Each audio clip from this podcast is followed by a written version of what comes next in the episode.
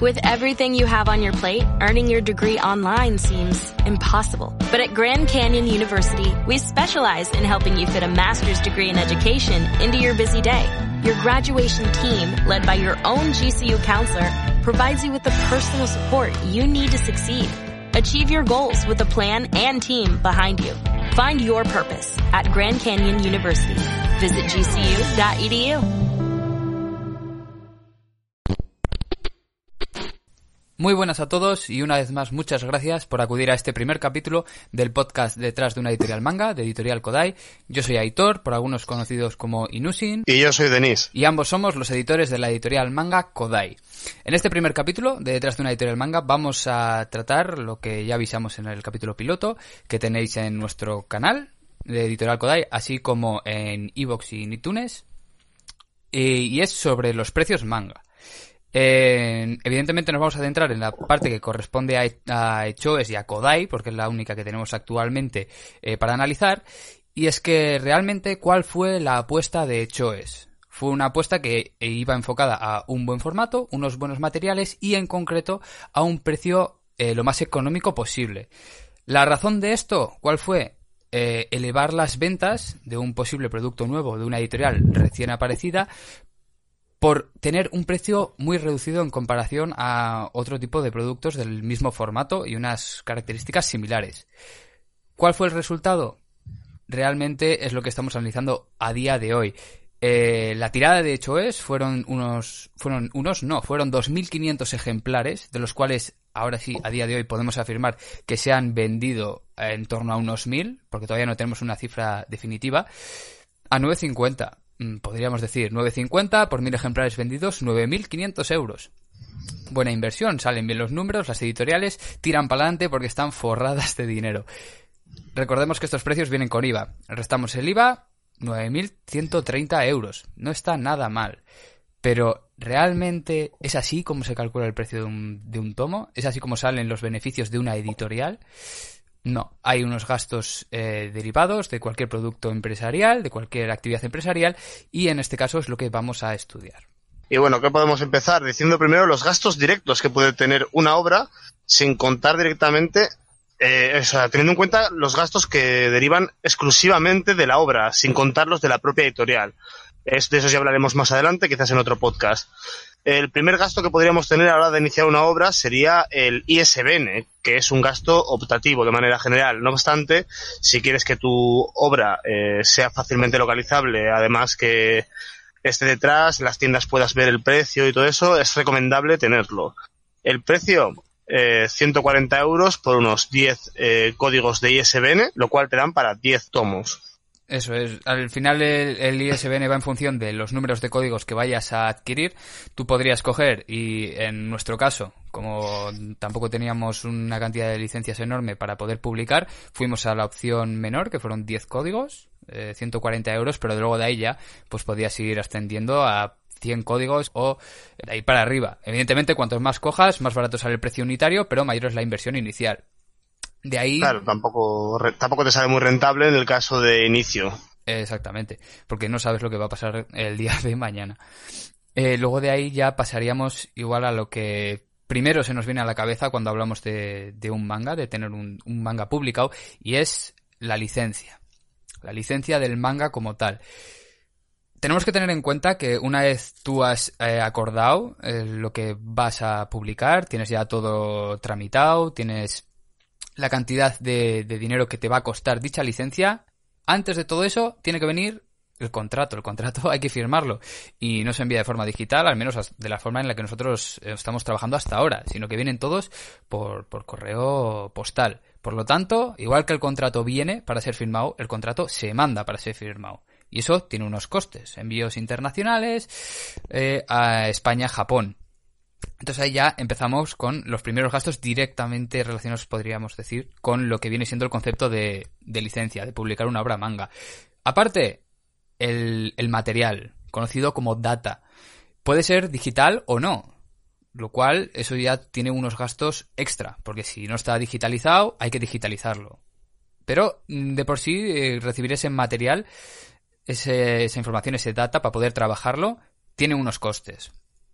Eh, luego, lo que se paga puramente por la, por la licencia, por así decirlo, por tener el permiso para poder eh, publicarlo, eh, sería el mínimo garantizado. ¿Cómo funciona esto del mínimo garantizado? Porque realmente está muy relacionado con otro de los aspectos, que es la tirada inicial que va a tener. A, mayor tirada, mm, mayor va a ser el, el mínimo garantizado. Lo normal es que se mueva en torno a la mitad. Pero para que nos hagamos una idea, el mínimo garantizado es el mínimo de tomos que se deberían vender de esa tirada total. Mm, es una especie de adelanto de los derechos, porque al final, eh, como en los libros, cada tomo tiene un porcentaje, que es lo que el autor cobra, y lo que estás haciendo con ese mínimo garantizado es decirle, pues mira, si nosotros vamos a hacer mm, una tirada de 5.000 ejemplares, tú vas a cobrar de adelantado una estimación de que se vayan a vender 3.000 mm, ejemplares. Por lo tanto, hace los cálculos con el porcentaje de derechos correspondientes y es lo que se paga por adelantado, ¿vale? Es una especie de de inversión, de que le estás dando al autor y a la editorial una garantía de que tú apuestas por esa obra y de que se van a vender esos tomos. Mm, esto es muy variable, ¿vale? Porque algunas editoriales, en función de los autores que sean, pues te van a pedir más o menos, eh, incluso te van a poner una cantidad económica mínima, que es la que luego tú vas a tener que ajustar con, con dicho mínimo garantizado. Sí, bueno, lo que estás haciendo básicamente es un adelanto de los royalties que le tendrías que pagar de manera continuada. Simplemente se los adelantas de antemano para que digamos que en el, en el indiferente caso en el que tú pierdas o ganas con esa obra, ellos siguen ganando ese, ese precio, por así decirlo, de antemano. Eso es cubrirse las espaldas. Eso es básicamente un dinero que van a ganar fijo. Luego, una vez que tenemos ya la licencia, ¿cuál sería el siguiente paso para poder tener al final nuestra obra en las manos ya en, físico? Eh, sería la traducción. Eh, esto habría, la primera parte, por así decirlo, serían los gastos de envío que pueden derivar de la a la traducción. Eh, hay traductores que puedes darles una copia digital y lo, lo traduzcan de, en base a esa o por otra parte, puedes enviarles un cómic y que ellos te lo marquen con números para después eh, darte un documento aparte en el que eh, básicamente te, pues, enlazando números y, el documento, el rotulista y el maquetador, pues tengan mayor facilidad para saber cómo acoplar los textos en, las imágenes. Luego el otro gasto sería el traductor en sí, que depende de qué traductor elijas eh, y cómo sea el tomo, eh, la complejidad de la obra, porque no es lo mismo una obra histórica que una obra igual de una temática más eh, coloquial. al final, si es más difícil de traducir, también se te, acumula el precio, por así decirlo. aparte de eso, también está el número de hojas, bueno, un inciso en la traductor, y es que depende de qué traductor elijas, también puede aumentarte el precio. Solamente por de un traductor a otro, el precio te puede aumentar en, cientos de euros. Y luego, aparte de eso, eh, la densidad gramatical dentro de un propio tomo, es decir, no es lo mismo que haya una página en la que haya 20 palabras a una página en la que haya 200 palabras eh, eso, todo eso influye dentro de un precio de, traducción. Aparte, los extras, por ejemplo, páginas finales o páginas delanteras o, alguna especie de, viñeta detrás. Por ejemplo, en nuestro caso sería en Ecos o Shows o como preferáis decirlo. Eh, la entrevista Yumi es un gasto extra que realmente diríamos que sería un un gasto extra en la traducción. Entonces, claro, son más gastos de traducción que repercuten a un menor beneficio, sin embargo, el precio seguiría siendo el mismo dentro de, siguiendo una línea de, de, publicación habitual, por así decirlo. Exactamente. O sea, al final, no sé, es como todo. Cuanta más palabras tengas, más páginas, más contenido, más caro acaba saliendo. Y luego al final esto es otro gasto del que acaban bebiendo otras cosas de las que hablaremos después. Por ejemplo, podría ser también el tema de la corrección. Recordamos que tema de corrección, maquetación, rotulación mm, lo hacemos nosotros directamente, así que para nosotros realmente eh, no sería un gasto como tal. O sea, sí debería serlo porque en realidad tendrías que cobrar por cada una de esas labores, pero al hacerlo nosotros pues nos podemos permitir, digamos, trabajar gratis y directamente esa parte nos encargamos nosotros. Pero, eh, como bien sabréis, hay otras eh, editoriales que sí que subcontratan los servicios de corrección, maquetación y rotulación. Esos tienen un coste extra que normalmente va en función de las páginas. Eh, esos precios se mueven eh, a X euros por página, por lo tanto, volvemos a lo mismo. Cuantas más páginas tenga el tomo, mayor coste en no solamente uno, sino en varios aspectos. Ah, bueno, y luego aparte, claro, que se, se, me, se me estaba olvidando, la rotulación también lo que hay que tener en cuenta es la propia fuente, porque las fuentes existen fuentes gratuitas y fuentes de pago. Normalmente cuando contratas un, bueno, normalmente, siempre que contrates un estudio de rotulación tendrán ya las fuentes de pago incorporadas y las podrán utilizar sin ningún otro coste. Pero si la rotulación la realizas tú, esa, esa fuente que quieras utilizar de pago entra dentro del coste. Tal vez no sería un coste directo a un único manga, porque es una fuente que vas a poder utilizar en otros tantos tomos más. Pero sí que es otra cosa a tener en cuenta. Claro, quería hacer un inciso también aquí con el tema de la traducción y la corrección, y también con la rotulación. Eh, según qué traductor estés utilizando, o según eh, cómo se cree, digamos, esa gestión de traducción, ya que eh, la traducción de, de japonés a español, ¿no? Eh, hay expresiones, hay formas de hablar eh, más coloquiales, menos coloquiales, que pueden ser eh, complicadas llevarlas al papel. Entonces, al final, puede que sea más complicado después ajustar una palabra que igual es más literal a un bocadillo. Aparte de eso, que hay traductores que también puede que sepan eh, traducir correctamente ¿no? del idioma japonés al español y hagan una muy buena labor. No obstante, al final la labor del corrector es recorregir, por así decirlo, que todo tenga una conexión, al fin y al cabo, porque puede que a la hora de la rotulación haya que haber una serie de cambios, ¿no? Que pueden, pueden repercutir a la hora de corregir también. Eso es, muchas veces pensamos corrección únicamente, tildes, eh, o erratas puramente ortográficas, pero al final se revisa lo que viene siendo la obra en su conjunto.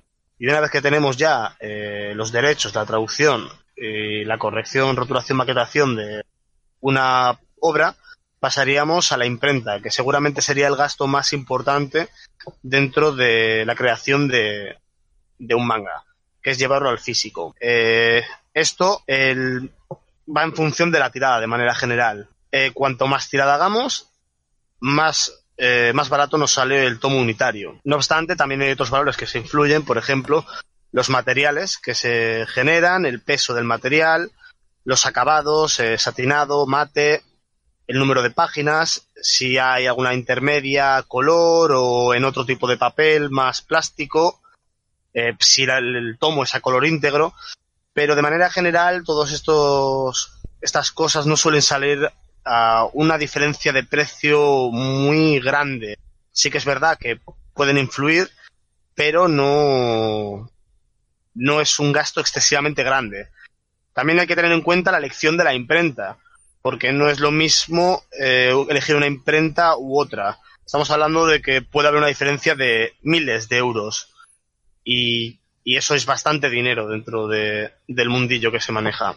Aparte, después de la imprenta, habría que hablar sobre el envío de todas esas unidades, porque estamos hablando de 2.000 libros, o 2.500 libros en este caso, que tienen que ser enviados. De manera general, la imprenta se puede encargar muchas veces de enviarlo, pero otras veces no.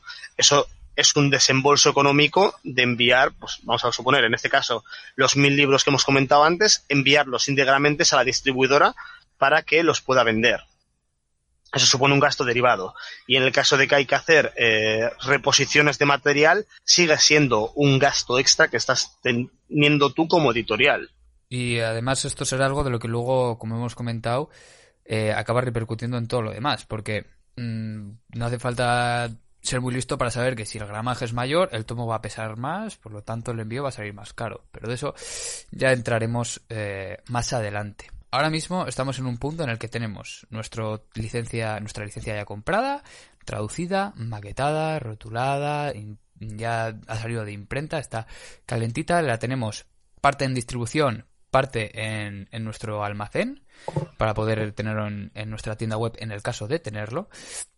Eh, y entonces, pues, parece que tenemos, lo dicho, 2.500 ejemplares para vender. Pero realmente no van a ser 2.500 ejemplares. ¿Por qué? Porque hay que empezar a descontar tomos. Eh, Japón exige una serie de tomos X que dependen en función de la licencia que hay que coger y hay que mandárselo gratis para ellos, coste para nosotros, porque evidentemente si ya salía caro, pues poder mandar un contrato que no deja de pesar, pues, yo que sé, 100 gramos con lo que vendría siendo el, envoltorio, pongamos que hay que mandar 10 tomos a Japón, certificado preferiblemente, porque si no, nos quedamos con la duda de si llega o no llega, igual tienes que hacer otro envío. Aunque ahí al final es elección propia de, de la editorial. Pero el hecho es que hay que mandar tomos a Japón que te cuesta dinero y que son tomos que restas de tu tirada y que además no van a generar ningún beneficio. Por lo tanto, restemos tomos de envío a Japón, que luego además, en el caso de haber reimpresiones, hay que mandar también tomos para allí, o sea que ya están descontando en el caso de que se agote la primera tirada. Restar también los tomos que se van a quedar en el depósito legal, porque a la hora de presentar dicho producto en el depósito se quedan una serie de tomos, en concreto son cuatro en formato físico y si lo puedes subir en formato digital serían tres, aparte del digital. Eh, en el caso de que el traductor o la empresa traductora requiera, precise, quedarse un tomo para su biblioteca personal, para mostrar su trabajo lo que sea, otros, otra serie de tomos, puede ser de uno hasta los que pidan, a descontar los propios que se quede la distribuidora. También tomos que no vas a vender. Eh, en el caso de querer hacer publicidad, entendemos publicidad como sorteos, colaboraciones, tantos que nos pidieron sobre todo en la presentación, oye, vais a hacer colaboraciones, eh, nos pidieron también cuando se acercaron eh, sus navidades, reyes y todo esto, para realizar sorteos, tener en cuenta que esos sorteos que son gratis, realmente para la editorial es una pérdida de dinero. Es una pérdida de dinero porque está perdiendo tomos que ha pagado y aparte no le están reportando un beneficio económico directo. Y luego, por último, eh, podríamos hablar de las copias de prensa. Normalmente los medios de prensa solicitan una serie de ejemplares para poder analizar y en el caso de acceder a enviar esas copias de prensa, son tomos que también desaparecen de la tirada inicial. Volvemos a lo mismo. Mm, los has pagado y no solamente no los vas a cobrar, sino que encima del coste de ese que te ha costado, no lo vas a recuperar. Sí, no, al final no deja de ser un gasto extra, ¿no? Que, que, sigues aumentando, porque son tomos que tú piensas que vas a tener de beneficio, que has dejado de ver dicho beneficio total. Es más, a Japón le has pagado el porcentaje correspondiente de esos tomos que realmente no están en venta. Y a todo esto que hay que sumarle, lo dicho, los envíos, porque lo mismo que van envíos para Japón, van envíos para, normalmente menos para el depósito legal, para todo lo demás, van envíos.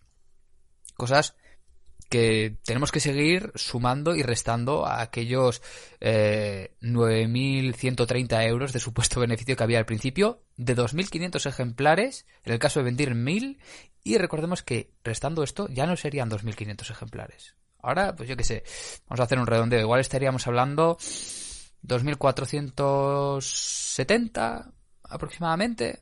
Depende. Pero ya no son 2.500 ejemplares. Claro, y una vez que tenemos ya, digamos, la imprenta terminada y todos esos eh, cómics quitados de encima, por así decirlo, ya los empezamos a distribuir, los mandamos a las tiendas y todo el tema. Sobre el tema de la distribuidora y las librerías, nos encantaría poder eh, hablar más extensamente, pero por temas de confidencialidad de contratos y demás, eh, no podemos hablar acerca de ello de una manera extensa.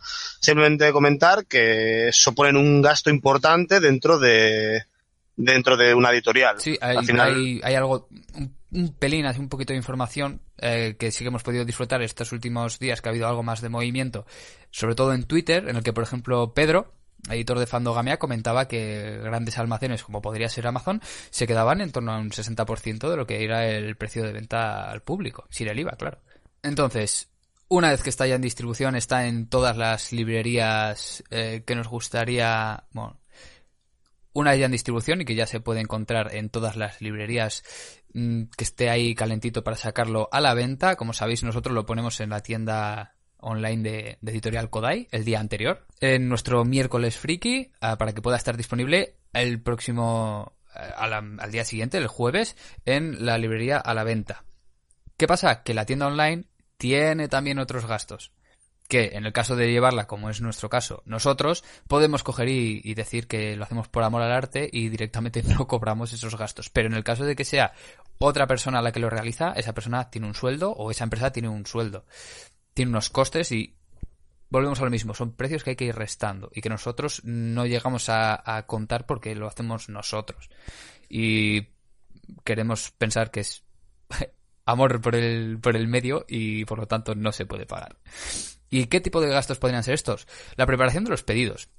Como ya hemos comentado y además mandamos fotos y, y todo esto cuando lo estuvimos preparando, los pedidos en nuestro caso se preparan a mano se empaquetan uno a uno, se cogen y se escriben las direcciones a mano, se, se, a posterior se envían todos a mano hasta la oficina de correos cargándolos ahí sobre nuestras espaldas y todo esto tendría un coste. No sería raro que si hacéis eh, algún tipo de, de gestión de este, de este estilo y con estos números, con estas cantidades, vais a ver que los costes por esa gestión son bastante importantes. Esto solamente hablando de la preparación, porque luego hablaríamos también del almacenamiento barra logística. Si tienes una tienda online es porque tienes un sitio donde guardar, vamos a decir, si hemos hecho una tira de 2500, mm, distribuidora se queda 1000, o ¿dónde metes los otros 1500?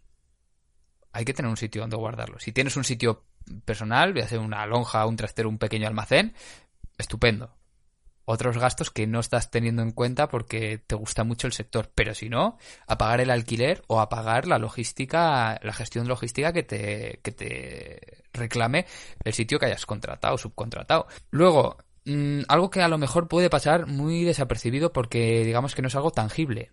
Y es la subida del contenido tener una tienda online supone subir el contenido, gestionar todo ello, el producto, el stock, la publicidad que eso conlleva, ya sea con las newsletters, con las, em, con los PDFs que se adjuntan a las notas de prensa, todo el tema del marketing directo de X obra, como nosotros hicimos con, lo dicho, hecho es, o ecos, o ecos, como queráis eh, pronunciarlo, pero todo eso, aparte de tener un estudio previo que habría que pagar, eso tiene unos gastos también asociados, que si los haces tú, volvemos a lo mismo, es amor al arte, no lo pagas, ni tampoco lo cobras, pero están ahí, no tenemos que perderlo de vista, que nuestros compañeros del sector sí que pueden tener estos gastos y es algo que, ayuda a entender a lo mejor los gastos que ellos puedan tener. Volvemos a lo más tangible, las cajas, el, el embalaje propio en el que se lleva el tomo protegido.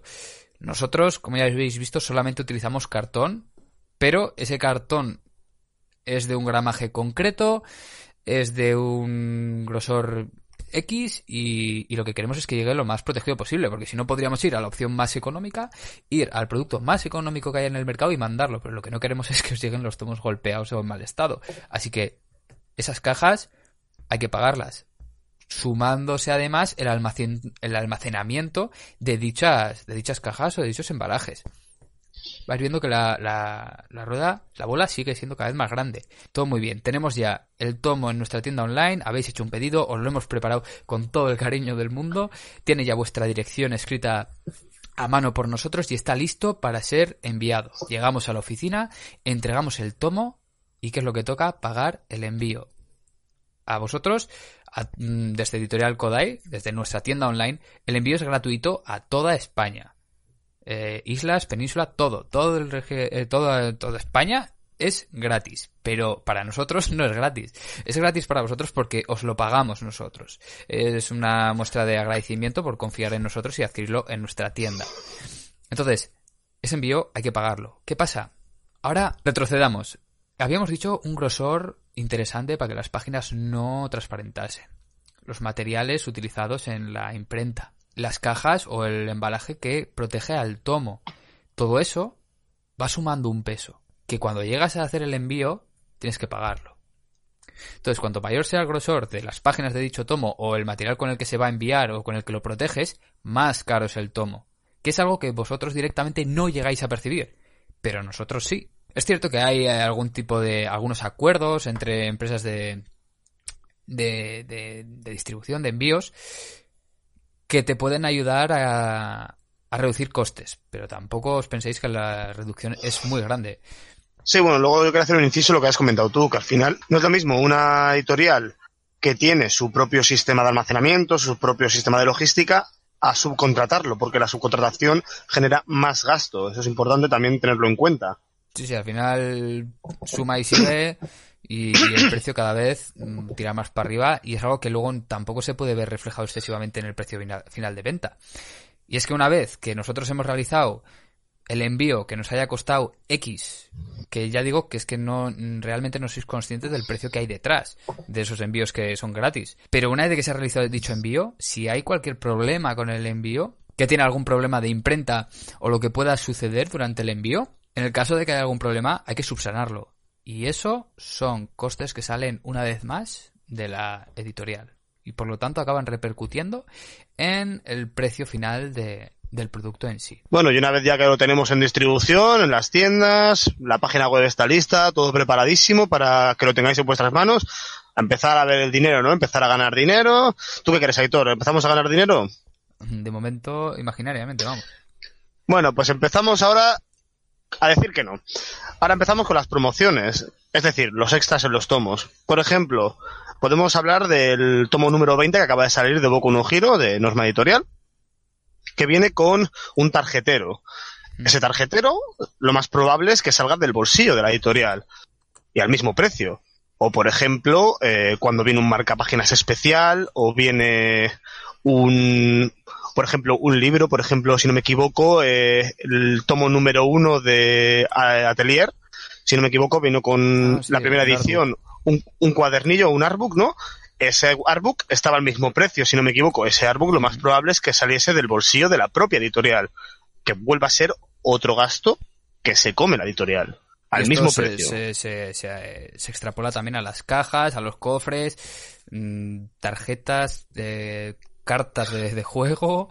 Sí, cartas, por ejemplo, eso, SCC con Kakegurui tiene las fichas y las cartas que de manera general eso se lo están comiendo ellos, lo más probable el precio.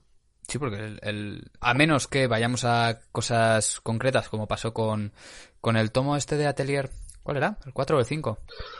Eh, ¿A qué te, qué te refieres? ¿Qué venía en que venía con las cartas.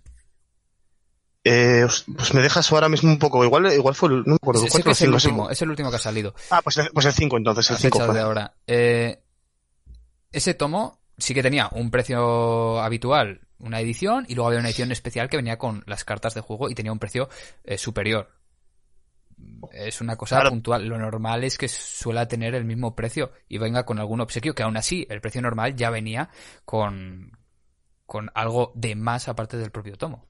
Y luego esto pasaría a otros gastos derivados aparte también, por ejemplo, como gestiones, ya sean legales, al final hay que revisar contratos, eh, traslados para los eventos, ya que, por ejemplo, el ir a un evento para que te estar ahí en el stand o simplemente para una charla o cualquier otra cosa es un gasto que realmente no es eh, un gasto derivado de un propio tomo, por así decirlo. Los legales sí pueden ser de un propio tomo, pero al final, si quieres publicitar tus tomos como tal, debes ir a estos eventos para que la gente te conozca y te vea. Claro, otra cosa es que ya inviertas dinero en un cartel, un lo que sea, de una determinada obra, que entonces igual sí que podríamos incluirlo como un gasto directo de un tomo. Eso porque va enfocado a una obra concreta. Pero sí, mm, esto al final lo que nos está dejando la sensación de que son muchísimas cosas las que acaban haciendo de, de, de, de acaban teniendo peso dentro del precio final de venta de un producto que muchas y que son muy variables. Sí, sí, que muchas de ellas no llegas a conocerlas hasta el último momento. Porque esto ya decimos que viene siendo, aunque haya parecido muy detallado, muy extenso, son cosas que entran dentro de, la lógica, pero aseguramos que aparte de todo esto hay otros gastos derivados que aunque entran ya dentro de gastos propios de la editorial, también acaban repercutiendo porque si no vendes a X precio no generas y beneficio y por lo tanto no puedes cubrir el resto de cosas. Por lo tanto, es, todo bebe de, lo mismo. Sí, habría que ya también comentar de los gastos imprevistos, ¿no? Gastos que realmente no están dentro de la manera habitual, pero que en un momento dado igual de repente te sale un gasto aquí de no sé qué, que también tienes que, que pagar, ¿no? mira, por ejemplo, ahora que mencionas esto, que además sí que podríamos asociarlo a una obra en concreta, me viene las comisiones las comisiones de los bancos. Porque claro, los pagos de las licencias se realizan, son transferencias internacionales. Y eso tiene unas comisiones. Y esas comisiones que no están siendo reflejadas, ahora me acabo de dar cuenta, en ninguno de los puntos, son también gastos que van relacionados a una obra en concreto, porque tú estás pagando X cantidad por dicha obra. ¿Qué es más? Me voy dando cuenta ahora, según voy hablando, que esa comisión va enfocada y reflejada únicamente en el mínimo garantizado correspondiente, porque en el momento en el que ese dicho mínimo garantizado se agote y tengas que empezar a pagar a cada X tiempo porcentaje, los porcentajes de los derechos correspondientes, va a haber otras comisiones. Por lo tanto, son gastos que se van añadiendo a dicho precio, a dicho, a dicho tomo. Sí, más luego también las comisiones de banco también de la propia página web, ¿no? De la, a la hora de comprar un tomo también hay una serie de, de comisión que el banco se queda por hacer, digamos, ese cobro. Que eso también sigue siendo un gasto que se sigue comiendo la editorial. Exactamente. Nosotros, mira, es más, te voy a decir números. en el caso de, de nuestra obra actual, de Hechos, Ecos, Hecho es, Eco, Ecos, como queráis pronunciarlo. Hecho es para nosotros es mucho más cómodo porque vas a la librería y le dices Hecho es y el librero sabe perfectamente cuál es porque está escrito igual. Eh, 9.50, precio de venta del producto. Al, al cliente, si restamos, por ejemplo, mm, el clásico método de pago PayPal, con las comisiones que PayPal nos cobra, de esos 9.50, realmente estamos ingresando 8.80, si no me equivoco, entre 8.80 y 8.90. O sea, ya estamos restándole 60 céntimos, 60, 70 céntimos únicamente por comisiones. Recordemos que luego a ese precio hay que restarle el IVA, que, no es ni beneficio ni, eso es, que no es ni beneficio ni, ni ni ni joder, ni gasto, ¿vale? Porque al final es lo que quitas, luego te lo quitan, pero bueno, hay que tener en cuenta que también hay que restarle ese porcentaje correspondiente. Entonces, vamos viendo como en función de cuál sea la forma de, pago, hay también otros gastos derivados de dicha gestión. Evidentemente, la gente tiene que, cobrar, porque si no, no, esto no, no avanza teniendo un poco claro todo esto, que seguramente nos hemos dejado cosas en el tintero, porque son muchísimas cosas, como estáis viendo, de las que cae un poquito para aquí, otro poquito para allá y acaban repercutiendo en el precio final. Los precios realmente son muy variables en función de una obra o mismamente de una licencia porque los costes varían. Eh, sabemos que hay editoriales grandes, como podría ser Norma Editorial, que hace promociones muy jugosas de primeros tomos en los que de repente saca un tomo a 4 euros. ¿No ha sido ahora este eh, Jujutsu Kaisen, puede ser? Puede ser. Me parece que el primer tomo lo iba a sacar a un precio que es... Bueno, si no me equivoco lo que hemos dicho hace un rato, Boku no Hero, el primer capítulo salió a un precio mucho más reducido. de Planeta, cuando saca sus ediciones estas baratas a, a dos euros. Eso es. Mm, que son primeros números. ¿Qué pasa? Que de eso se hacen unas tiradas enormes con otros acabados y eso acaba repercutiendo en un precio unitario muchísimo menor. Eso mm, se extrapola a lo conocida que sea una obra o no, porque si tú vas a sacar una obra que sabes que mucha gente te la va a adquirir, puedes apostar por una tirada más grande, por lo tanto el precio unitario es menor, pero claro, si luego no los vendes, te los tienes que comer, porque luego tienes que guardar esos tomos, que luego esos tomos al final te están quitando sitio para los que vengan después, porque no tienes dónde guardarlos es como una, una partida. Como muchísimas piedras de, de, dominó. sí, la gestión de ya de ellos. Sí, sí, o sea, son, son muchísimas cosas. Entonces, eso va en función de lo famosa que sea la obra, pero es que a su vez, en función de lo famosa que sea la obra, la licencia va a costar más o menos. En función de los tomos que sean, va a costar más o menos. Y luego las ventas realmente también se ven reflejadas, porque volvamos a aquel hilo que hizo, que hizo Pedro a principios de año, el 2 de enero. Por ejemplo, hablaba de que Corazón de Melón, el tomo número 5, vendió tres veces menos que el tomo número 1. Y el precio probablemente fuese similar o el mismo. Eh, esto es algo que, por ejemplo, se, se criticó bastante cuando Tomodomo sacó eh, Ran, el último tomo valía un poco más. es que aparte ese tomo era más gordo. Y seguramente el número de ventas sería muchísimo menor en comparación al primero. Pero son cosas que igual cuando vemos la subida no nos planteamos, pero realmente es que están justificados y ni siquiera nos estamos asegurando que con esa subida de precio se estén cubriendo los costes que ese tomo ha, ha tenido. Sí, vamos, seguramente encima habrá muchos de esos tomos que igual lo que van a hacer simplemente con esa subida de precio es asegurarse de que van a no perder dinero, ya ni ganar, simplemente es quedarse a cero. Entonces, claro, hay que tener en cuenta también esas cosas. Exactamente. Nosotros, esto, eh, extrapolándolo a nuestro caso, ¿vale? Al caso de, de hecho es, de Ayumi, eh, y dijimos que la tirada fueron 2.500 ejemplares. De esos 2.500 ejemplares se han vendido unos 1.000 ejemplares. Eh, podemos confirmar, sí, sin ningún tipo de duda, que con esas ventas no se han cubierto gastos. Mm, nada, o sea, ni para atrás. Y realmente son unos números que, por lo que nos han comentado gente del sector, a la acogida ha sido muy positiva. Sí, teniendo en cuenta el tipo de obra y el tipo de, formato y demás, sí, parece que ha tenido buena acogida. Y realmente tú lo piensas y dices, 2.500 ejemplares, va, eso lo vendes fijo, ¿no? Y realmente luego te das cuenta de que no es así tampoco, sino que las ventas son bastante más inferiores de las que igual la gente cree. Claro, y nosotros estamos hablando de lo que hemos comentado al principio de este podcast. Eh, es un tomo único, Formato A5.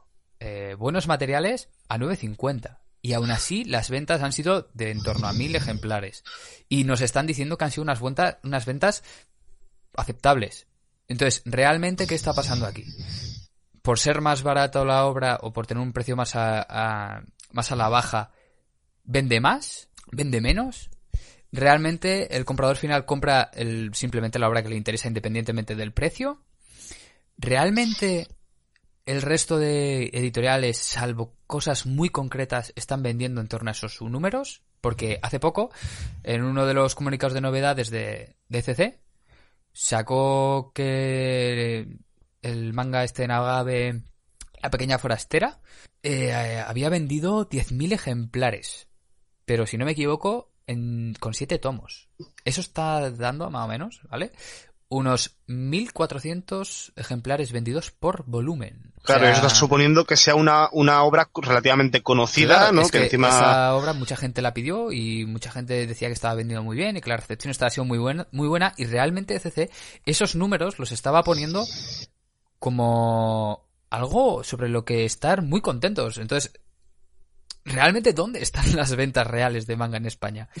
Porque igual nosotros con con hecho es, hemos llegado a un punto que a otros ya les gustaría poder llegar ahí con una obra de un tomo único y realmente estamos viendo que una política de precios muy ajustados no acaba generando suficiente beneficio como para cubrir costes. No sé, todo, volvemos a hablar de antes, todo bebe de lo mismo, pero hace poco los antiguos editores de Manga Line hablaban de cómo empezaron ellos eh, con su editorial y hablaban de cuando sacaron eh, Berserk y Please Save My Earth y hablaban de que vendieron 10.000 tomos con esas obras en un mes.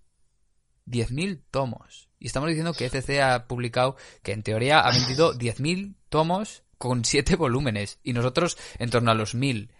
Entonces, realmente, ¿qué está pasando? O sea, ¿Realmente se, se, está comprando más, se compraba más antes que ahora? Yo creo que es que antes había menos variedad, pero realmente... También puede ser es que hay menos lectores, menos compradores, por así decirlo, de manga. Mm, vamos a lo que salió a principios de, o sea, finales del 2019, la, la subida de precios de Norma Editorial, que fue muy llamativa, pues porque precisamente son muchos tomos, eh, además afecta también a los publicados anteriormente y a los que van a venir después, se salvan unos pocos, pero viendo estos, estos números, estas ventas, realmente cuesta plantearse cómo puede salir eh, rentable sin, si las ventas van en esta dirección. Mm, repetimos, nosotros nos estamos centrando únicamente en lo conocido, o sea, lo último que ha dicho así ECC, y lo que nosotros estamos viendo. No sabemos las ventas de los demás. Si las quieren aportar, bienvenidas sean, porque toda la transparencia nosotros creemos que es buena. Para entender que a lo mejor un sector que aparece, que está en un momento verde, que vende muchísimo y que mueve mogollón, realmente igual lo que está pasando es que estamos vendiendo o cada vez menos, o es que cada vez no creo que sea que la gente compra menos, sino que cada vez hay menos gente que compra, ¿vale? Que esto es algo que a mí pues, me da mucho que pensar, porque realmente podemos pensar, cuando salen las novedades, no sé cuántas novedades, subida de precio, es que no puedo eh, comprar las mismas de antes porque han subido los precios. Realmente igual lo que está pasando es que se están cargando las espaldas de los que siempre han comprado y el problema está en que no está entrando gente nueva a adquirir manga físico. Claro, es lo que me comentabas antes. a lo es mejor lo que el comentabas problema. antes sobre los vídeos. Sobre que, por ejemplo, ahora eh, la televisión, cuando éramos más jóvenes, tanto Aitor como yo, en la televisión echaban Dragon Ball, echaban Oliver Benji, echaban Naruto incluso, Digimon, Zatch Bell, Pokémon. Digimon, Pokémon, y, Sakura y la gente, Captor, un mon- montón. Yu-Gi-Oh! Traigan, no- Inuyasha. me acuerdo hasta que salía Let's and Go, la de los coches esos... Eh, Sí, no, sé si, tú- no sé si tú te acuerdas de esa serie sí. también, que además hubo, una, hubo un boom que se puso súper de moda por aquella época y estaba todo el mundo con los coches y ah, hubo hasta torneos, si no me equivoco. hubo un torneo en el. BEC, además, si no me- aquí en el BEC hubo uno, si no me equivoco. Eso es. Y, y la gente, y la gente, claro, crecía con eso, entonces cuando tú, tú crecías con eso, luego después eh, indagabas más y llegabas ahora. Ahora mismo, eh, realmente, a menos que seas, digamos, tú como lector ya habitual, el que das pie a que otra gente lea o otra gente vea anime y se interese en el mundillo, eh, no se crea, digamos, esa, con- esa conciencia, ¿no? De, desde primera instancia. Entonces creo que igual lo que habría que hacer también es el que se cree más comunidad. Hmm. O sea, realmente es, lo estuvimos comentando más la semana pasada, cuando fuimos a ver con otro compañero eh, la de los niños del mar de, de Selecta, que la había licenciado hace, hace relativamente poco, y llevaba, si no recuerdo mal, menos de una semana. Una, una semana exacta, si no me Sí, equivoco. por ahí. Y nosotros fuimos además el, el miércoles, que era el día del espectador, que era cuando estaba más barato todavía, y solamente había una sesión, que era a las 6 de la tarde, y estábamos 14 personas en el cine. Entonces, mm, podemos coger y echar la culpa o intentar justificar que las editoriales quieren ser cada vez más ricas, que los costes son menores, que podemos buscar todas las excusas que queramos, pero realmente la sensación que hay es que cada vez se vende menos porque hay menos gente que compra. Mm, es un problema general. El anime no tiene la repercusión que tenía antes a nivel de televisión pública, sobre todo para los más pequeños. Una persona de, de determinada edad, evidentemente, puede pagarse Netflix, Crunchyroll, Amazon Prime o lo que sea y tenerlo de, de forma legal. Eh, puede verlo ilegalmente también, evidentemente, con la edad que, que tenga. Pero a fin de cuentas, el que estuviese en su momento en la televisión pública, eh, ¿quién no con esos años llegaba a casa a la hora de comer, se veía su capítulo de Digimon y luego bajaba al colegio en el horario de tarde y compartía con sus compañeros lo que había pasado en el capítulo y se ponían a debatir y, y eso al final es de lo que bebemos los que a día de hoy seguimos en el mundo. Casi todos empezamos por ahí y casi todos acabamos yendo al manga. Si a día de hoy ese pilar, vamos a decir, de iniciación, ese, esa especie de rito de iniciación, se acaba diluyendo, y a lo mejor esa es la razón por la que estamos llegando a estos puntos. No lo sé, porque al final son, lo he dicho, muchísimas cosas. Pero es la sensación que se nos queda viendo un poco los pocos datos que hay públicos. ¿Cómo puede ser que series abiertas, bueno, en el caso de Berserk, y con muchos tomos, eh, Please creo que eran 20 y y Berserk todavía no está ni cerrada, vendiese 10.000 tomos en un único mes, y ahora mismo estamos hablando de que las ventas se mueven en torno a los 1.000, 1.500 tomos, de obras más o menos conocidas, vale, pero no de esa cantidad de tomos, no en esos momentos. La subida de precios realmente ha sido prácticamente mínima en los últimos años. Yo recuerdo que vi unos mangas de hace 20 y algo años y el precio venía siendo prácticamente similar al que tenemos ahora. Eh, a lo mejor un euro menos, euro y algo menos, 20 y pico años. Pu- Puede ser, sí. Entonces, no sé, son, son muchísimas cosas que creo que había que estudiar, evidentemente con todos los datos posibles, pero un poco con lo que tenemos, es la sensación que se nos queda. Habría que forzar, no forzar, habría que invitar a la gente a que leyese manga. No más manga los que ya leen, sino la gente que no lee manga que lea manga. Eso es. Creo que, bueno, vamos a dejar, digamos, última anotación y luego vamos a responder al, a algunas de las Kodai responde. Eh, entonces aquí, después de escuchar todo esto, ¿realmente creéis que es lógico que todos los tomos tengan un precio similar en función del formato, por ejemplo, como lo tienen actualmente? Realmente no. Ahora bien, eh, generalmente se normalizan todos por, por un, un factor y al final es eh, estandarizar, hacer una estandarización de precios para que lo que ganas de una lo puedas perder de otra y al final se te quede todo, digamos, eh, en positivo.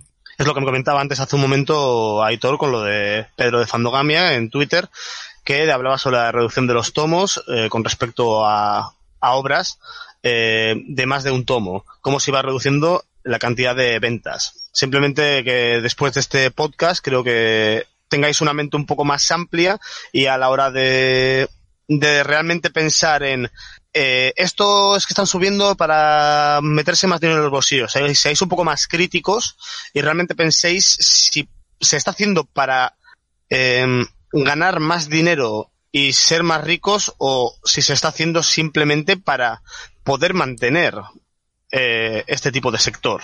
Entonces, realmente, si nosotros tenemos en cuenta todos los gastos que hemos comentado anteriores, no vamos a los, a los eh, gastos derivados, sino a los gastos propios de, la obra, mm, podríamos decir que a lo mejor el precio por tomo que le cuesta, o sea, el coste por tomo a una editorial sería, vamos a decir, tirando por lo bajo entre un euro y medio, dos euros. Luego todo el resto de gastos derivados. Hablamos de gasto de imprenta solamente, del tomo unitario de imprenta. Sí. Sí, más o menos aproximadamente sería en, torno a eso. En unas tiradas estándar. Luego ya como hemos dicho, si por ejemplo hablaremos de una tirada de 10.000 ejemplares, en este caso como hicieron los de Mangaline con Berserk, eh, por ejemplo, ahí ya pues eh, se reduciría bastante, supongo. Claro, claro, yo ahí estoy hablando solamente de, de lo que vendría siendo imprenta, porque realmente, aunque la traducción supone un coste directo de la obra, la traducción no es algo que cuando vuelvas a imprimir tienes que volver a pagar, porque ya está hecha. Lo mismo pasa con la rotulación, lo mismo pasa con la maquetación, mm, salvo cosas concretas que haya que corregir, a lo mejor algún error, pero realmente los gastos que se vuelven a repetir son los de la imprenta, que además se pueden ver modificados porque a lo mejor una reimpresión tiene una tirada menor que la primera tirada.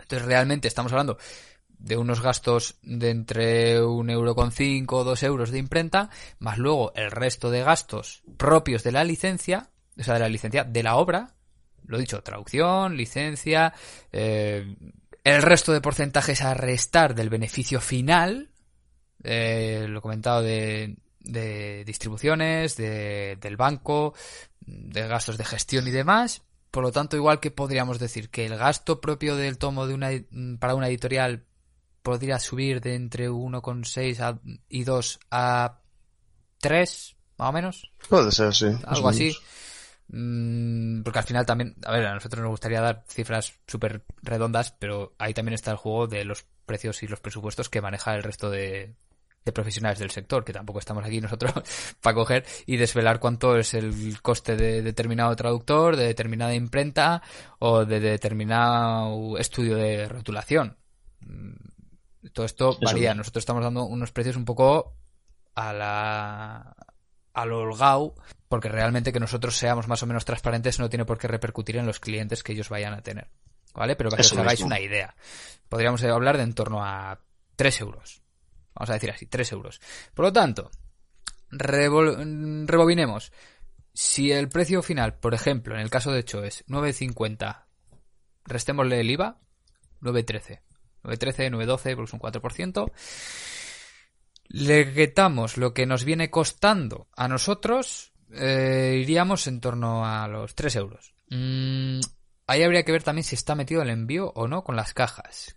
Que ahora mismo haciendo cálculos así pim pam a bote pronto diría que no. Entonces, con el precio de las cajas más o menos sumado y tal, podríamos hablar de 4 euros, ¿vale? En torno a, entre 3 y 4 euros. Vamos a tirar, pues, hay 4 euros. Menos los 9,13, eh, pues, en torno a los 5 euros, 5 euros y medio.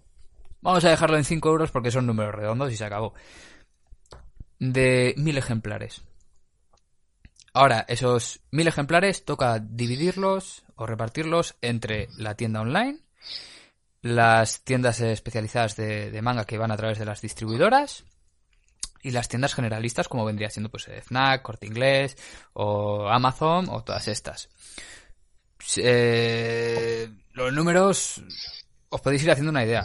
Pero realmente, si volvemos a lo que comentaba Pedro en, en Twitter, de que en Amazon igual se movía en torno a un 60%, es que realmente los aquellos, aquellos lejanos 9.130 euros que comentamos al principio de posible beneficio eh, o de posible entrada de capital de mil tomos vendidos, a lo mejor han cogido y acaban de bajar a 3.000 euros. Entonces, de esos eh, mil ejemplares que hemos sacado 3.000 euros de beneficio, nos quedarían otros mil y algo. O sea, esos, esos 2.500 ejemplares totales han tenido un coste aproximado de la licencia en, con todos los gastos de, la propia licencia, imprenta y traducción y todo, todo, entre, vamos a decir, 6.000, 8.000, porque al final también repercute en lo conocida que sea la obra o no para que la licencia te cueste más o menos, pero eh, nos entendemos, ¿no? Ahí se mueve. Entonces, Eso sí, la tirada, la tirada también influye, claro. Claro, la tirada influye, pero si estamos hablando de que con mil ejemplares se recuperan 3.000 de beneficio, no está nada mal. Pero si luego realmente somos conscientes de que una tirada de 2.500 ejemplares te acaba costando entre 6.000, 7.000, 8.000 euros, vendiendo esos 1.000 no consigues beneficio suficiente para adquirir otra nueva licencia que tenga otra tirada que porque realmente el beneficio no llega a cubrir los costes de una futura licencia. Cierto, quedan mil y pico ejemplares que te pueden repercutir otros 3.000 o 4.000 euros. Entonces, igual podrías conseguir una situación en la que los beneficios de la licencia anterior te ayuden a pagar la, la licencia siguiente. Pero es que hay sueldos, hay cuotas de autónomos, hay gastos de luz, hay gastos de almacenamiento, de, de, de pues los gastos de, cualquier persona, ¿no? Que esos tienen que... O sea, tú no estás siendo editor para traer manga y no cobrar por ello, y no tener dinero para pagar facturas. Entonces, todo eso hay que tenerlo en cuenta también. Y realmente estamos en una situación hipotética en la que después de haber vendido lo que parece que se está vendiendo de media, se venderían otros mil y pico ejemplares que se pueden estirar en el tiempo todo lo que queramos y más. Y cuanto más se estiren, pues más gastos de almacenamiento, etc, etc. Porque además el valor del dinero cada vez es mayor y el precio está estancado en una cantidad fija. Por lo tanto, si tú vendes dentro de 20 años un producto que sigue estando al precio que estaba hace 20 años, realmente estás perdiendo dinero. Entonces, realmente esto es lo que hay. Esta es la realidad. Bueno, y ahora vamos a ir acabando ya eh, respondiendo a algunas de las personas en las que nos, que nos han etiquetado, nos han mencionado en el hashtag Code Responde, en Twitter, también en YouTube ha habido algún par de preguntas.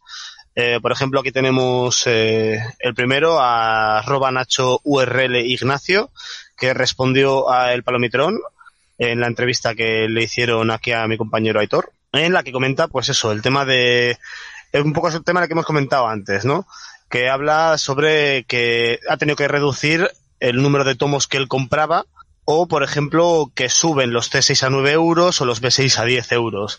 Eh, eso es lo que hemos comentado hace un segundo. El problema es que aquí se carga el peso en los hombros de la gente que ya están dentro del sector o de los consumidores habituales y realmente lo que habría que hacer es eh, culturizar, por así decirlo, a más gente a que lea del propio sector para que esté más repartido. Eso es, a, a abrir, a abrir un poco el mercado.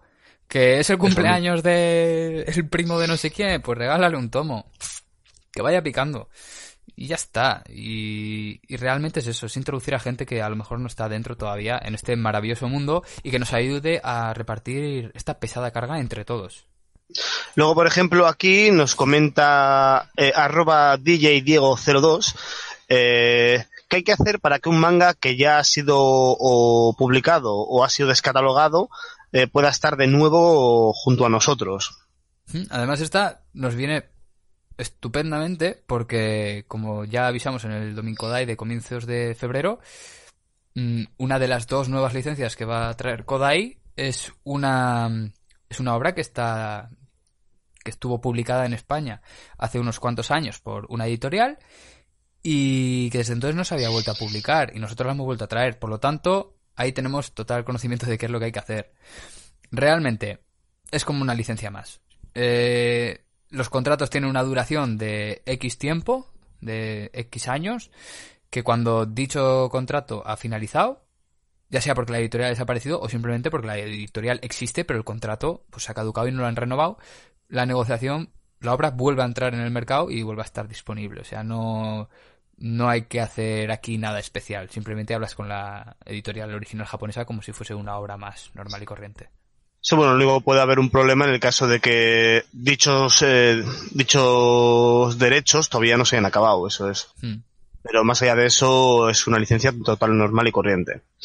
Luego, por ejemplo, eh, aquí nos dice eh, Jesús barra baja GD97 Rasutosutori, madre mía, eh, ¿por qué las editoriales no muestran los datos de venta en España como se hace en Japón? Yo creo que, eh, si me permites, editor, antes de que te pongas a hablar tú, eh, yo creo que esto se debe más a que, mm, bueno, pues según mi opinión, yo creo que porque en Japón eh, pasa que los mangakas son, digamos, artistas conocidos, ¿no? Entonces, es una forma también de hacer a un autor más importante. Realmente, si tú coges, dices, por ejemplo, en este caso, eh, pues Akira Toriyama con Dragon Ball, ¿no? Dices, ha vendido 10 millones de ejemplares, ¿no? Eh, es como que lo elevas a una posición, digamos, de mangaka de éxito, ¿no? Cosa que aquí en España realmente, como son obras extranjeras, eh, no, no es necesario, ¿no? Porque al final ya conoces tú al mangaka y sabes de manera general cuál es el mangaka. Y si no le conoces, realmente no, no te importa porque igual no vas a seguir sus obras a menos que las traigan de muchas, muchas veces, ¿no? Yo diría que se podría ser eso. También podría ser simplemente que deciden no, no hacerlo y ya está, porque consideran que no es necesario dentro del sector y ya está. Mm, realmente al final tiene un componente cultural muy muy fuerte allí y que también supongo que habrá una especie de competición a ver qué obra es la primera, por eso tienen sus rankings, sus tops y sus historias. Y no sería la primera vez que leemos cosas como que mm, X sector que apoya muchísimo una obra que está en y revista y quieren que suban el ranking y han comprado no sé cuántos números de ese ejemplar para votar todos a esa misma revista o a ese mismo personaje. O sea, hasta esos niveles puede llegar. Es más, ahora me acaba de venir a la mente eh, manga Plus, la aplicación de, de Sueisa para leer manga digital gratuita, mencionó hace poco que había realizado una actualización en la que se habían como se habían reducido muchísimo las visitas que tenían eh, determinadas obras dentro de su aplicación porque y esto es lo, curioso aparentemente eh, se habían creado o habían registrado en sus análisis de, estadísticas de, visitas que podía haber eh, varios bots que estaban entrando y saliendo continuamente de las series y de los capítulos para que sus series subiesen en el ranking de las más leídas. Entonces parece ser como que el componente de, de, lucha en, en, números ahí es muy fuerte. ¿Aquí por qué no se hace? Realmente no lo sé. No lo sé y por eso es por lo que nosotros estamos haciendo, vamos. Porque creo, que hace, creo que hace bueno como comentaba, yo creo que al final es un tema de que allí hay popularidades, hay competitividad dentro del sector para ver cuál obra es mejor, eh, se hacen encuestas para ver cuáles obras son mejores, entonces al final eh, si das datos de la obra, eh, condicionas un poco a la gente, ¿no? A, hostia, esta obra es buena, vamos a darle una oportunidad, ¿no? que si no la das, creo yo. Hmm. Eh, otra de las preguntas que nos hacen aquí dos personas, eh, una desde Twitter y otra desde YouTube, eh, en este caso arroba Oxna10 y Anxo Suárez, es básicamente el tema de por qué o si se podría llegar a publicar o por qué no se publica idiomas oficiales dentro de la lengua española, ya sean gallego, catalán o euskera o el idioma del País Vasco, por ejemplo que es de donde somos nosotros. Esto eh, básicamente va en relación a todo lo que hemos hablado anteriormente. Tú piensas que eh, si ya hay relativas pocas ventas, por así decirlo, o ya es complicado eh, sustentar el negocio en un idioma, que es en este caso sería el español, imagínate si tendrías que hacer una traducción extra, aparte, para otro idioma. En este caso vamos a, por ejemplo, a decir el euskera, ya que somos todos de aquí tendrías que hacer una nueva traducción a euskera, una nueva corrección, rotulación. Aparte de eso, otra nueva impresión. Otra, tendrías que coger y seguramente cambiarían los derechos con Japón y seguramente tendrías que, porque estás hablando, estás hablando de eh, hacer una edición en dos idiomas distintos. Son unos gastos que realmente es como hacer otro tomo totalmente nuevo. Es como si sacarías la misma obra, pero te costaría el doble y realmente no te, no te saldría a cuenta con el beneficio que te va a repercutir porque la gente que te lo va a comprar no sale ni siquiera un mínimo a cuento realmente. Y a mí me encantaría por el tema cultural y me, parecería maravilloso que en las escuelas la, se comprarían mangas en euskera para que los niños aprendiesen a, el euskera con los cómics o gallego, catalán o cualquier otro idioma. Pero la realidad es que no es así. Y es que es, directamente coger, siendo tú una editorial, coger eh, X dinero y hacer a la basura. No... Realmente para sacar beneficio tendrías que ponerlo a unos costes, o sea, tendrías que sacar un precio de venta final que realmente dudo bastante que se acabase, que se acabase pagando. Yo invito a todo, a todo el que quiera, a todo el que esté interesado. Realmente esta información que vamos a contar es pública porque está en internet. Lo han presentado, eh, por ejemplo, la que tengo yo ahora mismo delante, ¿vale? Es el Instituto Nacional de Estadística, ¿vale? El 2017. Pero realmente he visto también, lo que pasa que ahora no, no lo he encontrado, pero yo recuerdo haber leído por ahí informes del Ministerio de Cultura del 2018 y de otros años en los que salen datos reales, no del manga en concreto, pero sí que salen de, la publicación de libros. Y realmente, ahora lo que tengo delante, por ejemplo, es una gráfica en la que salen los títulos editados en lenguas oficiales y lenguas propias de regiones españolas en el año 2017, ¿vale? Recordemos, Instituto Nacional de Estadística. Se, se da aquí que en ese año se publicaron un total de 53.146 obras. O sea, títulos. Es que uno ya se le va de todas esas, de 53.146 eh, títulos, 44.581 fueron en castellano. Ahí es nada, ¿vale? La lengua que le sigue es el catalán. Y por eso es por lo que podemos disfrutar a día de hoy con mangas publicados en castellano y en catalán. ¿Por qué? Porque tienen un, un volumen de mercado pues muy grande. El catalán le sigue con 6.122. O sea, Castellano 44.581, catalán 6.122.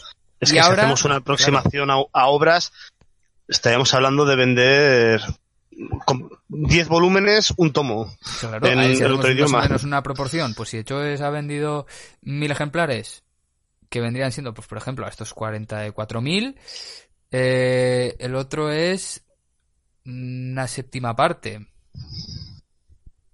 Mm, habría vendido hecho es menos de 200 ejemplares, 140 más o menos. Sí, más o, menos. Y, con eso no se solventa el precio de que te ha costado toda esa.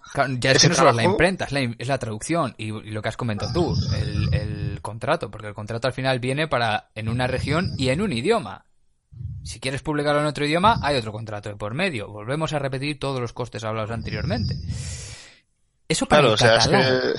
Ahora, sigamos bajando, ¿vale? Del catalán 6122 pasamos al gallego. Recordemos que esto es de 2017, ¿vale? Ahora han podido cambiar un poco más, un poco menos, pero bueno. Gallego, 972. Y estamos hablando de títulos editados. No está especificando si es cómic, si es. Eh, si son novelas, ¿vale? Es en general. 972 en gallego, seguido por euskera 762, valenciano 642 y otras lenguas 67. 2017 podéis mirar las más actuales, pero estáis viendo que realmente es que los costes no, no, no darían. Sí, por mí, bueno, en mi opinión, imposible sin haber un aumento de precios brutalísimo. O, o subvenciones o lo que sea. Y esto, ¿por qué pasa entonces en el tema del libro? Porque realmente un libro, el precio de venta final es muchísimo mayor al de un manga. Así de claro, o sea, el precio de venta final de un libro en relación además a sus costes es muchísimo mayor el beneficio que se saca por venta del libro que por venta de un manga. Y la cantidad de, tomos que tiene una misma eh, serie no se puede comparar a un libro que te puede cerrar en una trilogía. Aunque hay libros más largos, sí, pero ahí está. Luego ya no hablemos de que, por ejemplo, habrá autores que igual lo escriben directamente en, en su idioma original o simplemente eh, que son autores de aquí, entonces al final ellos pactan con una editorial de aquí en llevarse el porcentaje de ventas o se acuerdan unos precios más fáciles, ¿no? Para que la editorial pueda trabajar con un margen más favorable para ellos también. Sí, hay que tener en cuenta que el cómic es minoría y se acabó. Y es, eso mismo. Eh, luego, por ejemplo, tenemos también a Eli en YouTube que eh, nos dice eh, ¿Japón propone un precio desde el principio o es la editorial extranjera la que tiene que hacer la oferta que ellos consideren? ¿Qué criterios tienen en cuenta para ofrecer X cantidad? Respecto al tema de aprobaciones, ¿cómo es todo el proceso? ¿La editorial japonesa tiene que aprobarlo absolutamente todo? hasta que no se aprueba nos podéis dar el siguiente paso. esto lo vamos a, creo que, responder en seguramente un nuevo podcast más adelante en el que hablaremos eh, ya sobre cómo funciona una editorial desde principio a fin, ¿no? Pero ya teniendo en cuenta un sentido más amplio de la palabra y no solamente en los precios que se generan. Eh, así que seguramente la vamos a dejar para, para la siguiente, ¿no, Hitor? Sí, pero para que sepas que la tenemos apuntada. Igual que, que para, para ti, mmm, teníamos también por ahí alguna más que iba aquí enfocada hacia, hacia ese tema pero como en concreto es algo que da tanto de lo que hablar, creemos que es mejor mm. dedicarle un programa exclusivo a todo ese proceso y todas las cosas que intervienen. Sí, aquí lo decía Matías de la Mata, creo que es a que te estás refiriendo, que habla un poco el, sobre licencias que nadie pidió, licencias que no fueron pedidas o que sí que se han traído, eh, cómo es de riesgoso traer eh, una obra eh, aquí, por ejemplo, nos pone eh, mangas largos como Kingdom o Ajime no Hippo y que van básicamente nos explica, que le expliquemos un poco sobre esto. Esto lo haremos más adelante. O sea, yo realmente, yo a los que me estaba, me estaba refiriendo era a Alfonso y a Juan Antonio Antoyo, que fueron los que directamente relacionaban esto. Al final, la segunda pregunta de Matías se puede responder con lo que hemos hablado en el, en el podcast actual. O sea, viendo los, los, costes que tiene una obra y cómo se van reduciendo las ventas en función de los tomos eh, posteriores, sacar una obra tan larga o sabes que se va a vender muchísimo o tienes unos costes muy reducidos o es que no va a generar beneficio para lo larga que es. Véase el tan aclamado Haikyuu. Y ah, lo que estabas comentando tú era la de J2 State, que hablaba sobre cómo funciona un poco el mundo en general, que esa también es otra pregunta que la manejaremos en el siguiente programa. Y en el siguiente capítulo vamos a hablar, como hemos dicho hace un momento, en cómo funciona una editorial manga. Pero ya desde un punto de vista general, no desde el tema de precios. Por ejemplo, procesos, licencias, negociaciones, etcétera. Eh, recordar darle a like si os ha gustado este podcast eh, dejarnos en la caja de comentarios cualquier duda que podáis, que podáis tener, tanto en la caja de comentarios como en nuestras redes sociales, en Instagram, Twitter y Facebook, con el hashtag Kodai Responde, o también podéis eh, mandarnos MD en Instagram o en Facebook. Aunque hayamos anunciado el tema del siguiente podcast, no va a ser la semana que viene. No tiene periodicidad, porque lo hacemos cuando podemos. Y creemos que hay Eso mismo. Así que, aunque ya esté anunciado el tema, no, va a ser la semana que viene. Es que lo estoy avisando porque me estoy viendo que van a venir y van a decir, oye, ¿dónde está el capítulo? No hay la semana que viene. Avisaremos por las redes sociales. Y si no os y por eso mismo, activad la campana. Activad la campana para que os avise en todo momento y seguidnos en nuestras redes porque avisaremos de cuando salga el siguiente. La campana principalmente porque va a ser en el primer sitio en el que va a aparecer el programa, claro. Luego sí que se va a subir a iBox o iTunes, pero el primer sitio va a ser YouTube, así que la campana. Eso mismo. Dale la campana. Y luego ya, como último apunte general, antes de irnos, recordados, eh, comprar mangas en la web, eh, regalar nuestros mangas a la gente y crear cultura de manga para que esta comunidad avance hacia un mejor futuro. Así que pues nada, nos vemos en el siguiente. Hasta la próxima. Waiting on a tax return? Hopefully it ends up in your hands. Fraudulent tax returns due to identity theft increased by 30% in 2023. If you're in a bind this tax season, LifeLock can help. Our U.S.-based restoration specialists are experts dedicated to helping solve your identity theft issues. And all LifeLock plans are backed by the Million Dollar Protection Package. So we'll reimburse you up to the limits of your plan if you lose money due to identity theft. Help protect your information this tax season with LifeLock. Save up to 25% your first year at LifeLock.com slash aware.